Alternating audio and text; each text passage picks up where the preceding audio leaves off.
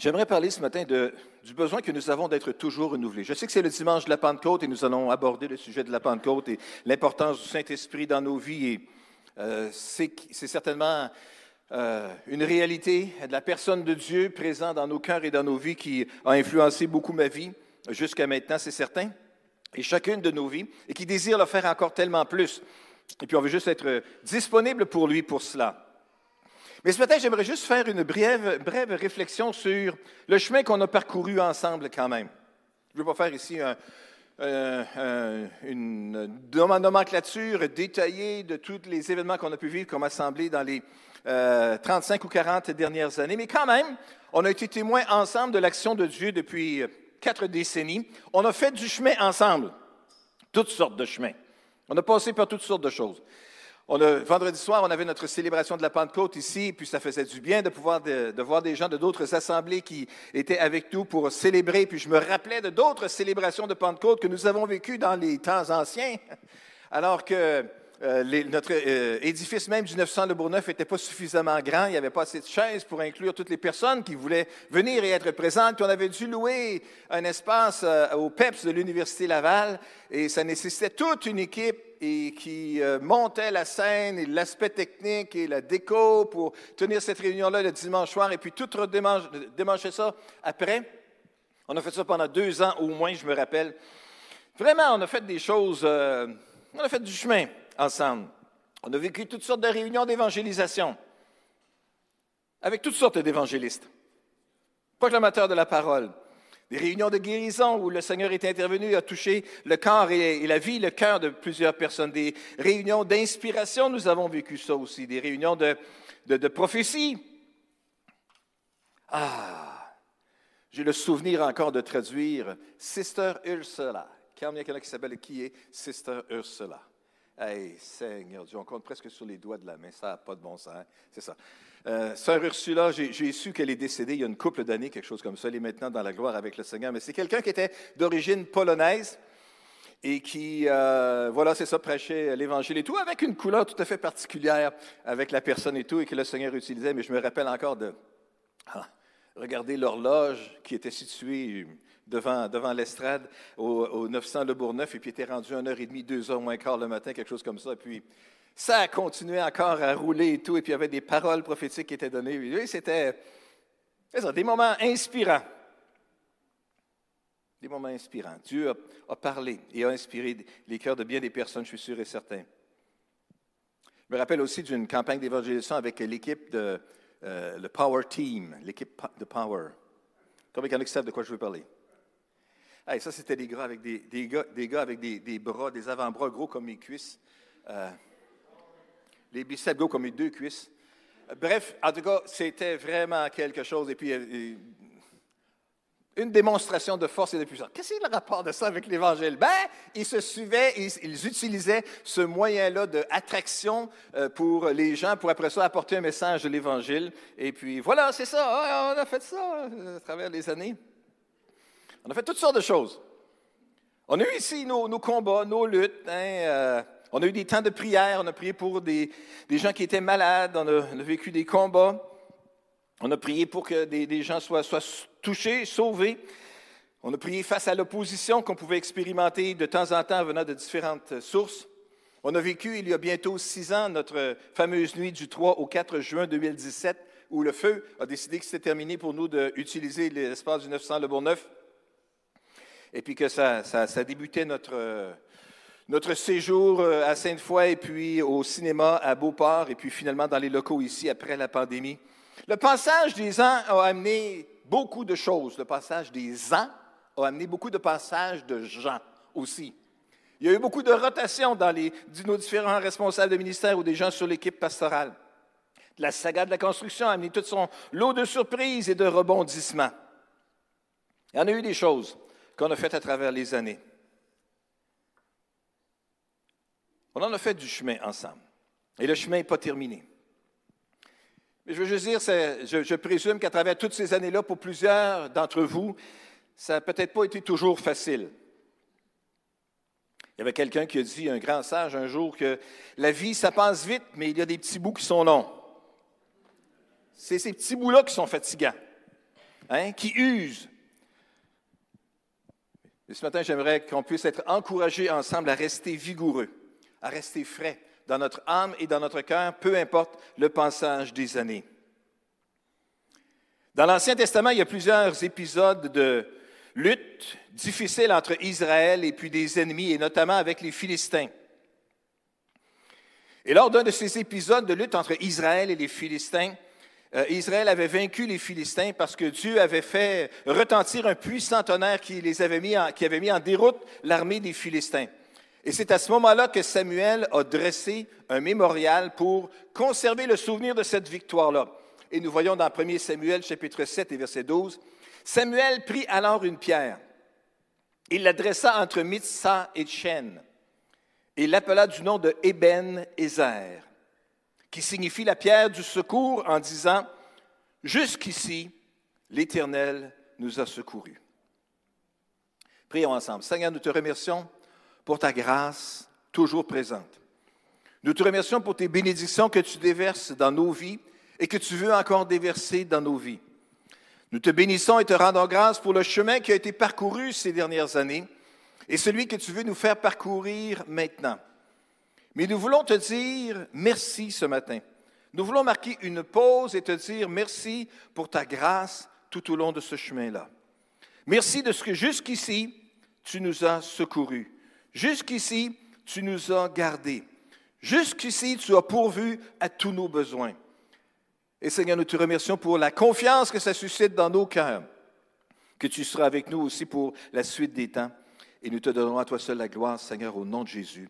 Amen. Amen. Mettre une pierre pour dresser un souvenir. On fait encore ça aujourd'hui.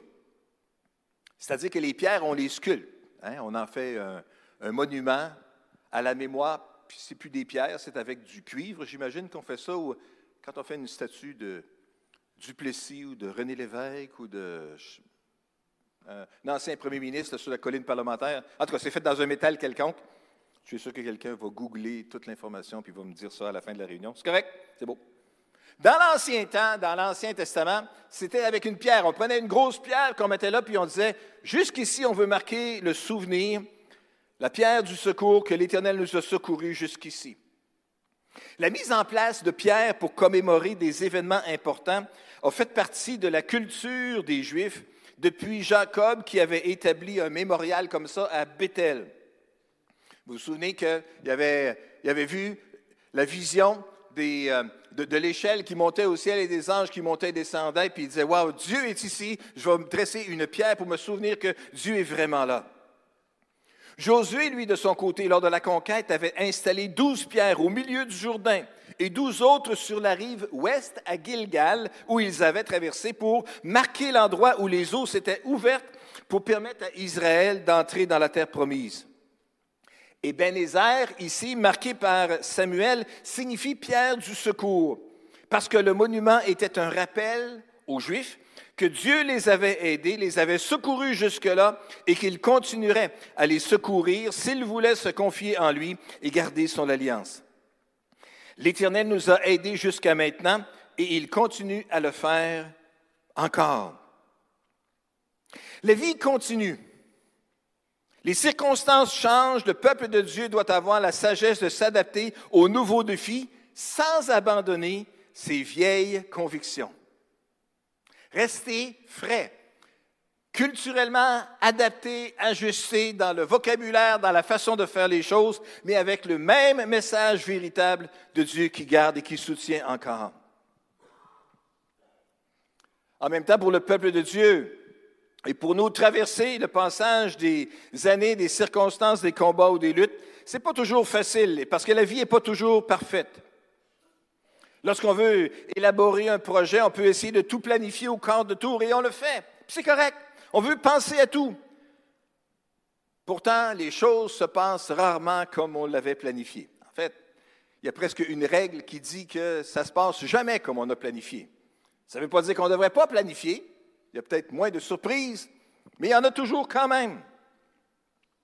On a beau essayer d'organiser les choses le mieux possible, mais on ne peut certainement pas tout contrôler et on ne sait pas ce que demain sera fait.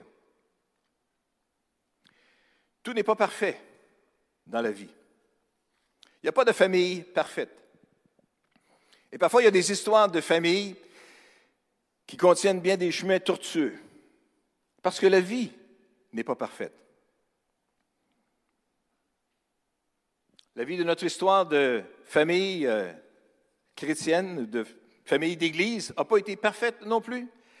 Parfois dans la vie, il y a des détours inattendus, non planifiés, qui peuvent même occasionner de la douleur.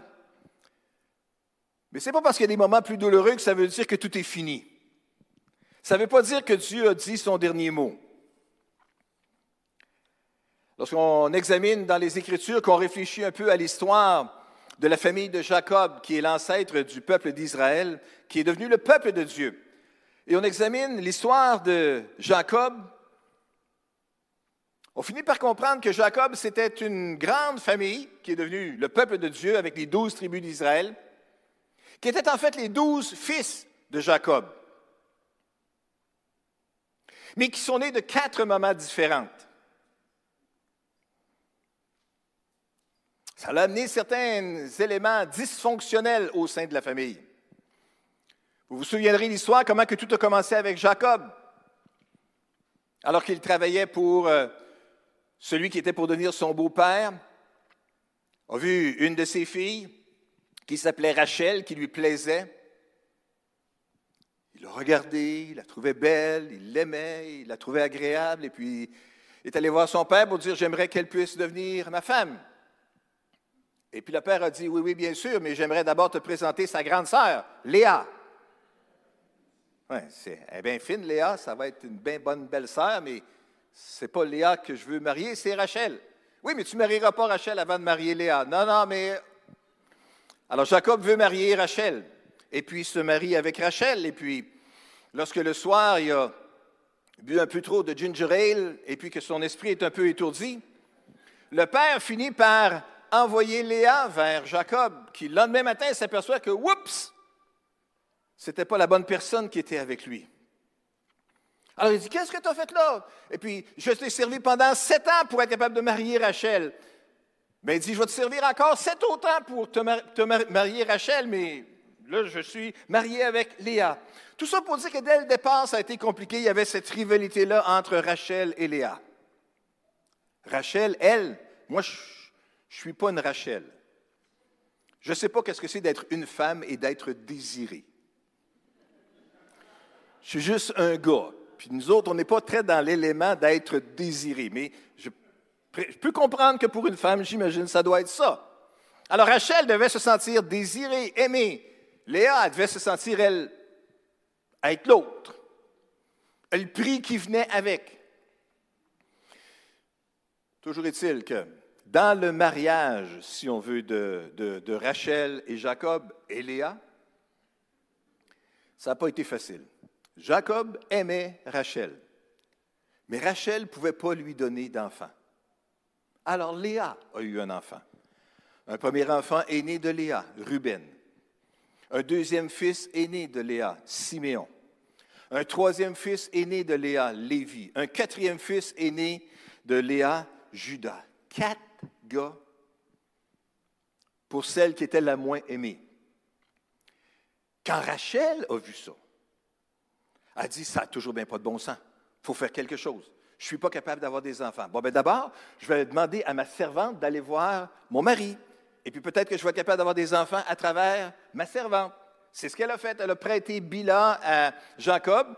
Alors un cinquième fils est né à Jacob, Dan de Bila, et un sixième, Nephtali de Bila. Quand Rachel, quand Léa a vu ça, ça n'a pas de bon sens. Je suis plus capable de donner naissance à des enfants. Maintenant, c'est la servante de ma sœur. Je ne laisserai toujours bien pas faire ça. Alors, je vais envoyer ma servante aussi pour aller vers Jacob. Alors, elle a envoyé Zilpa pour aller voir Jacob. Et c'est ainsi qu'un septième fils est né à Jacob, Gad, et un huitième Asser. Là, il y a quatre mamans mêlées dans l'affaire. Il y a huit bébés jusqu'à maintenant de quatre mamans différentes. Quand tout ça est arrivé, finalement, Léa est retombée enceinte. Oui, celle qui a eu les quatre premiers elle a eu le numéro 9 et le numéro 10, qui étaient Isaacar et Zabulon. Finalement, Rachel, la bien-aimée, est tombée enceinte. Elle a eu le onzième fils qui était Joseph.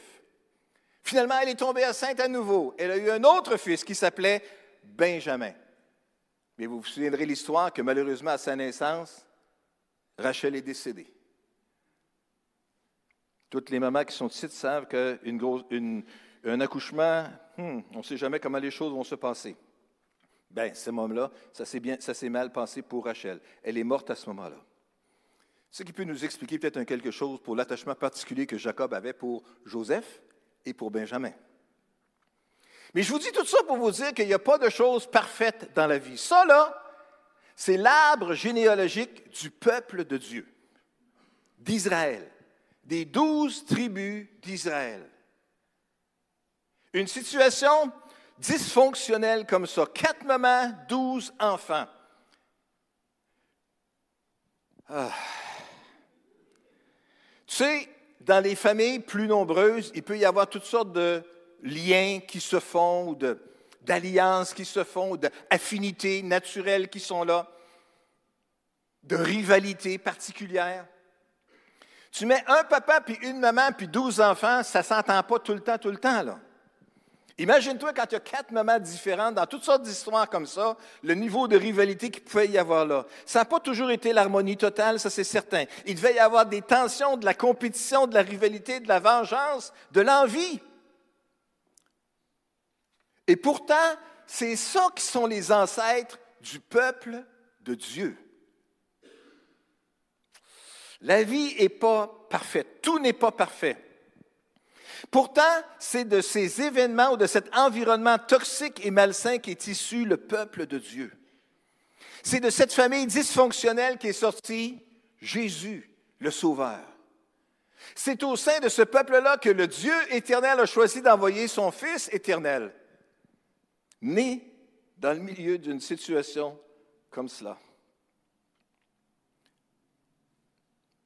Né de la tribu de Judas, qui est un des six garçons que Léa a eus.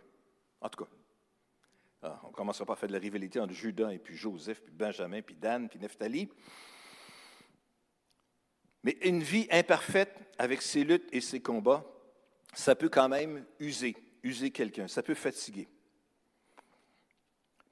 Votre vie n'a pas été parfaite. Notre vie comme assemblée n'a pas été parfaite. Elle ne le sera pas dans l'avenir non plus. Je ne prophétise pas des malheurs ou rien de tout ça. Je fais simplement je sais comment c'est fait la vie. Hein? Il y a un printemps, il y a un été, il y a un automne, puis un hiver.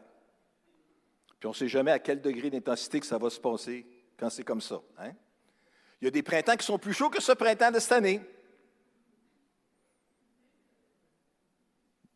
Il y en a qui ont été plus froids que ça aussi. Dur à croire, mais oui. Il y a des étés qu'on voit à peu près pas le soleil, c'est tout le temps la pluie, la pluie, la pluie. Les pelouses sont bien vertes et les champs verdissent, et puis les légumes peuvent pousser dans une certaine mesure, mais ils ont besoin de soleil aussi. Tout ça pour dire qu'il n'y a rien d'équilibré de 100% tout le temps pareil. Mais comment peut-on, à travers ces circonstances plus difficiles et qui sont jamais prévisibles, être capable de conserver un semblant de vigueur à travers ça? Comment peut-on garder sa vigueur spirituelle malgré le passage des années? Bien, il y a une première réponse qui se trouve dans le livre des psaumes au chapitre 1 et au verset 1 à 3. Vous connaissez le passage. Heureux l'homme qui ne marche pas selon le conseil des méchants, qui ne va pas se tenir sur le chemin des pécheurs, qui ne s'assied pas en compagnie des moqueurs, mais toute sa joie, il la met dans la loi de l'Éternel qu'il médite jour et nuit. Il prospère comme un arbre planté près d'un courant d'eau. Il donne toujours son fruit lorsque revient la saison. Son feuillage est toujours vert. Tout ce qu'il fait, lui, réussit. On peut garder notre vigueur spirituelle malgré le passage des années. Et ici, dans ce passage-là, on peut prendre l'exemple d'un arbre. Un arbre, ça traverse des années. Avec les grands vents que nous avons vécus au mois de décembre, vous vous souvenez-vous, au mois de décembre, il a venté pas mal à un moment donné. Hein, il y a des, abris euh, d'auto qui, qui, se sont envolés, il y a des toitures qui ont été euh, brisées, il y a des berges qui ont été mangées par l'eau de la mer. En tout cas, bref, c'est ça. Hein. Il y a de l'érosion qui s'est faite de façon encore plus importante à ce moment-là. Il a venté fort. Pourquoi je parle du vent, non? Ah, c'est parce que c'est ça. Le vent a fait qu'il y a des arbres qui sont tombés, il y a des arbres qui ont été déracinés, il y a des branches qui ont été cassées. Mais il y a d'autres arbres qui ont résisté à ça. Il y a des arbres, ça fait 100 ans qu'ils sont là, et peut-être même plus, qui ont résisté à tout cela. Il y a d'autres arbres plus récemment plantés qui peut-être n'ont pas résisté. Il y en a qui ont résisté, puis il y en a qui n'ont pas résisté. On peut conserver sa fraîcheur, mais ce qui est intéressant, c'est que les arbres qui ont résisté, malgré le passage de tout ça, il y a des feuilles qui poussent encore. Puis là, ça donne bien, on est dans la période où on voit les feuilles pousser. Il y a des, certains arbres qui sont. Ça prend plus de temps avec les, les, feuilles poussent. Hein? C'est comme la vie. Hein? Ce n'est pas tous les enfants qui, se mettent tous à parler au même moment, qui comprennent toutes la même chose, qui marchent toutes la même journée de leur vie. Les choses se développent différemment. Toujours est-il que dans un arbre en santé, ce qui se passe, c'est les, les feuilles sortent, le feuillage sort. Puis on est témoin de cela avec, euh, avec émerveillement de ce temps-ci. On peut voir ça. Un arbre peut conserver sa fraîcheur malgré le passage des années. La fraîcheur est encore là. L'écorce peut être abîmée. L'écorce peut peut-être être craquelée, crevassée, et peut-être même des fois fournir des espaces pour des petites fourmis ou d'autres insectes intéressants qui veulent se chercher une maison. Là. Mais les feuilles peuvent quand même se pointer en pleine verdure chaque année. Heureux l'homme qui va trouver son plaisir dans la loi de l'Éternel que ça nous dit ici. Toute sa joie, il la met dans la loi, il la met dans la parole, il la médite. Et ainsi, il va être capable de continuer à produire son fruit malgré le passage des années. C'est quoi tu veux dire, pasteur, avec ça? Ce que je veux dire, c'est ceci. Malgré le passage des années, malgré le craquelage des rides qui peuvent apparaître et autres, malgré les, craquelages visibles du passage des années, la vigueur, elle, peut encore être là. La fraîcheur du cœur, de l'âme peut encore être là. Malgré le passage des années, il donne toujours son fruit lorsque revient la saison, son feuillage est toujours vert, tout ce qu'il fait, lui, réussit. Il y a un autre passage qui parle d'un arbre vigoureux aussi dans la parole de Dieu. Ça se trouve dans le livre de Jérémie au chapitre 17. Et nous lisons ensemble. Béni soit l'homme qui se confie en l'Éternel et qui place sa confiance en l'Éternel. Il sera comme un arbre planté près d'un cours d'eau qui étend ses racines vers le ruisseau. Intéressant comment c'est la même image. Hein? Il ne redoute rien lorsque vient la chaleur. Ses feuilles restent vertes. Elle ne s'inquiète, il ne s'inquiète pas pendant l'année de la sécheresse et il ne cesse, cesse de pas de produire du fruit. La même image ici d'un arbre planté près d'un courant d'eau, hein, qui étend ses racines, redoute pas les moments de la chaleur, les feuilles restent vertes. L'arbre ne s'inquiète pas pendant l'année de la sécheresse parce que ses racines vont s'approfondir encore plus. Il ne cesse de porter du fruit. Heureux l'homme ici qui se confie en l'Éternel que nous lisons au verset 7. Dans le psaume, nous voyons que c'est quelqu'un qui met sa confiance dans la loi de l'Éternel et qui médite la loi de l'Éternel jour et nuit. Mais ici, c'est celui qui se confie en l'Éternel, qui s'appuie sur Dieu, met sa confiance en son Dieu. Les racines pourront s'étendre sous la terre, c'est ce qui est invisible, c'est la partie invisible de notre vie spirituelle, l'élément personnel qui se passe entre nous et Dieu. Nous, les chrétiens évangéliques, on aime ça à dire que ce n'est pas une religion, c'est une relation personnelle avec Dieu. C'est vrai. Question. Qu'en est-il de votre relation personnelle avec Dieu? Est-ce que vous parlez encore en personne à Dieu? C'est bon de pouvoir célébrer Dieu ensemble, de pouvoir louer le Seigneur ensemble, se réunir ensemble, être capable de se saluer, prendre soin des uns des autres, écouter la parole de Dieu ensemble, être inspiré ensemble. Il n'y a aucun problème là, ça devrait faire partie de la vie chrétienne normale. Mais si notre vie, c'est une relation personnelle avec Dieu, je veux juste vous encourager, nous encourager à rester, à garder cet élément-là vivant dans notre vie aussi. Une relation personnelle avec Dieu. La partie invisible de notre vie spirituelle. C'est comme ça que nos feuilles vont être capables de rester vertes. C'est comme ça qu'on va être capable de porter du fruit encore et encore. L'arbre peut représenter la vie. On le plante très jeune On le voit grandir, on le voit traverser les saisons, on le voit affronter les intempéries, faire face à la maladie. Et malgré le passage du temps, la succession des années, le vieillissement de son écorce, le craquelage de son enveloppe visible, l'arbre peut néanmoins demeurer vigoureux, sain, et son feuillage peut se renouveler chaque année. Que Dieu fasse de nous une assemblée, une forêt d'arbres qui vont rester vigoureux avec le passage des années. Peut-être certains avec l'écorce plus craquelée que d'autres, ou avec des écorces plus fraîches que d'autres. C'est correct aussi. Mais des arbres sont capables de porter des feuilles encore et encore et encore.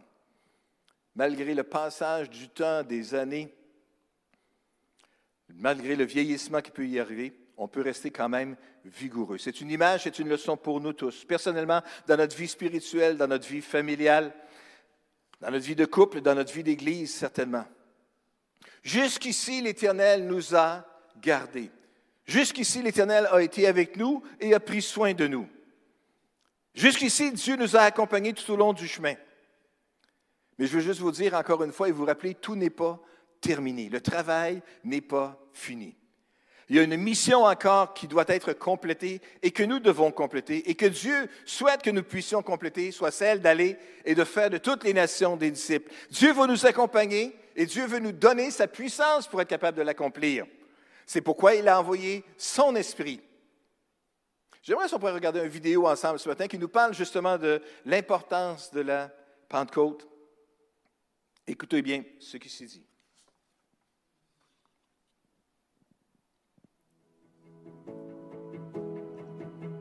L'effusion de l'Esprit à la Pentecôte n'était pas pour la bénédiction, mais pour la mission.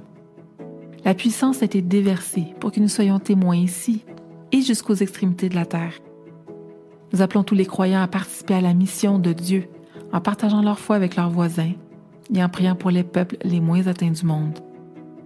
Nous déclarons partout que le seul espoir pour ce monde qui se meurt est une relation avec Jésus-Christ. Nous refusons de voir des personnes pour qui Christ est mort vivre dans la souffrance et la pauvreté, alors que nous pouvons les restaurer en son nom. Nous utiliserons ce que Dieu nous a donné pour aider les autres à multiplier le royaume de Dieu grâce aux dons qu'il leur a accordés.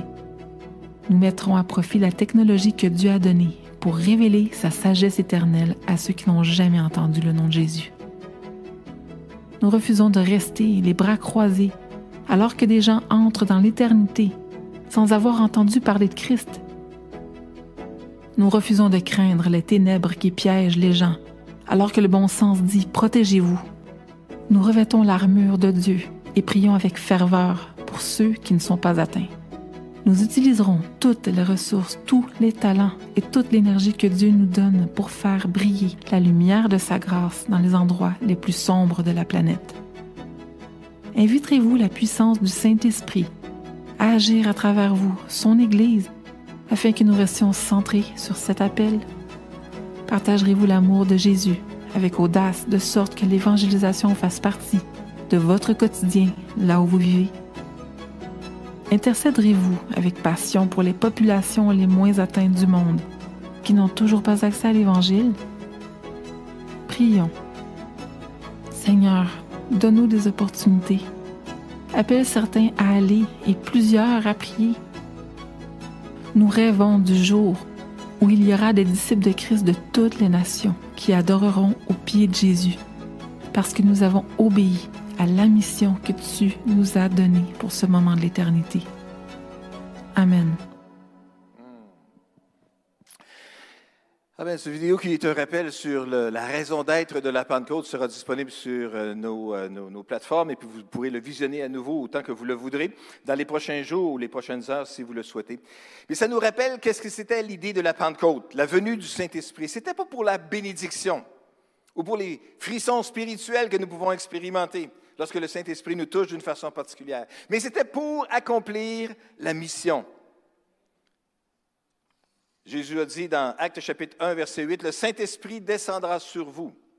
Vous recevrez sa puissance et vous serez mes témoins à Jérusalem, dans toute la Judée, dans la Samarie et jusqu'au bout du monde. Jusqu'au bout du monde, jusqu'aux extrémités de la terre. Mais voilà, les extrémités de la terre ne sont pas encore tout à fait atteintes. Mais nous voulons faire quelque chose. Hein? Nous refusons, comme nous, ça nous disait dans, dans, la vidéo, de rester les bras croisés, tandis que des gens entrent dans l'éternité sans connaître Christ, alors que nous pouvons leur annoncer par tous les moyens possibles la bonne nouvelle qui les transforme. Le seul espoir, c'est Jésus. Les églises à travers le monde sont en train de se mobiliser pour travailler de plus en plus ensemble comme jamais auparavant, pour essayer de rendre réel, visible et motiver tous les chrétiens, les croyants à travers le monde de rendre témoignage de Jésus. On refuse de voir des personnes pour qui Christ est mort dans la souffrance et, des morts, de les voir vivre dans la souffrance et la pauvreté, alors que nous pouvons participer à les restaurer en son nom. Et ça, c'est pourquoi, à travers Carrefour en Action, nous voulons être en action régulièrement pour aider et bénir des gens qui sont soit des nouveaux arrivants ou des gens qui sont particulièrement dans le besoin dans la région de Québec, qui ne sont, pas sont pas du tout des croyants, en fait, puis qu'on veut juste simplement aider. Aider dans leurs besoins. Dans la vidéo, nous disions aussi que nous refusons de craindre les ténèbres qui emprisonne les gens quand le bon sens nous dit protégez-vous. Allez pas là, c'est trop dangereux. Nous revêtirons l'armure de Dieu et nous prierons Dieu avec ferveur pour ceux qui ne sont pas atteints. Quand on pense qu'il y a 3,3 milliards de personnes sur la terre qui sont peu atteintes, ça nous dit qu'on peut faire quelque chose. On ne peut pas tout faire, mais on peut faire quelque chose.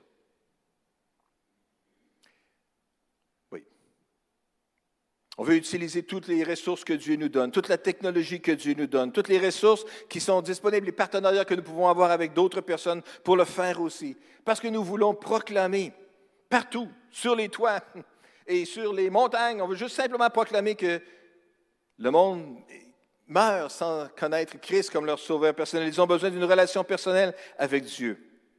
Alors nous voulons donc intercéder avec passion que Dieu nous accorde la force, la grâce et le courage de continuer la mission qu'il nous a donnée. Et dans notre ville, Dieu veut toucher des gens encore aussi. On n'a pas vu toute la mesure de ce que Dieu peut accomplir au milieu de nous. Quand on veut simplement se mobiliser et décider tous ensemble de dire Oui, Seigneur, je le veux. Je veux participer pleinement à accomplir ce que tu veux que je fasse dans ma vie. Me voici devant toi, envoie-moi. Amen. Est-ce qu'on peut se lever ensemble? Je pourrais inviter les musiciens à revenir, s'il vous plaît. J'aimerais si on pouvait juste prier ensemble. C'est le dimanche où on veut se souvenir que le Saint-Esprit est descendu sur les disciples. Le bruit puissant est arrivé, le vent violent, les langues de feu, ils se sont mis à parler d'autres langues et puis ils ont rendu témoignage de Jésus partout dans leur entourage. Alors que Dieu nous rende remplis de son esprit aussi et qu'il nous aide à lui faire confiance de plus en plus pour euh, tout, ce qui est tout ce qui est devant nous. Alléluia. Seigneur, nous reconnaissons nos propres limites et nos faiblesses. Et ça, c'est pourquoi on implore ton secours aujourd'hui et ta sagesse en toutes choses, Seigneur. On veut te prier que tu puisses nous aider à être davantage sensibles et à l'écoute de ton Saint-Esprit parce que tu veux nous guider. Alors que nous vaquons à nos activités de la semaine, dans les jours, à travers nos relations avec les, confrères, les collègues, les gens avec qui nous travaillons, les voisins, les gens de la parenté et tout ça. Seigneur, aide-nous à être davantage sensibles et à l'écoute de ton esprit quand tu veux nous parler et nous diriger. Aide-nous à être vigilants, prudents face aux pièges que l'ennemi peut chercher à placer devant nous, Seigneur, pour nous éloigner de tes plans.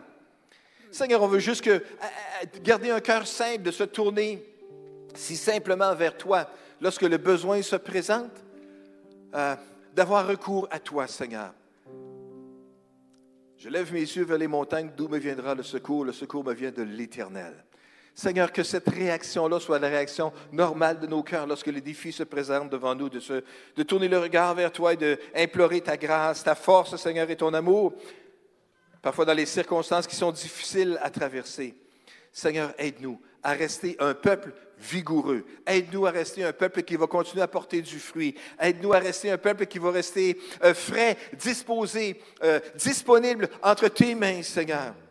Malgré le passage des années, malgré les différentes euh, cicatrices peut-être que la vie peut nous avoir amenées, Seigneur, nous voulons rester des gens qui sont encore efficaces pour ton royaume et nous nous appuyons sur toi et sur ta grâce pour que tu puisses le faire dans chacune de nos vies, Seigneur. Alléluia, au nom puissant de Jésus. Amen. Et Amen. Alléluia. J'aimerais si on juste louer Dieu encore avec Marianne et l'équipe. Et puis après ça, je vais inviter Pasteur Jean-Fred à venir nous conduire dans la prière pour la suite de la réunion.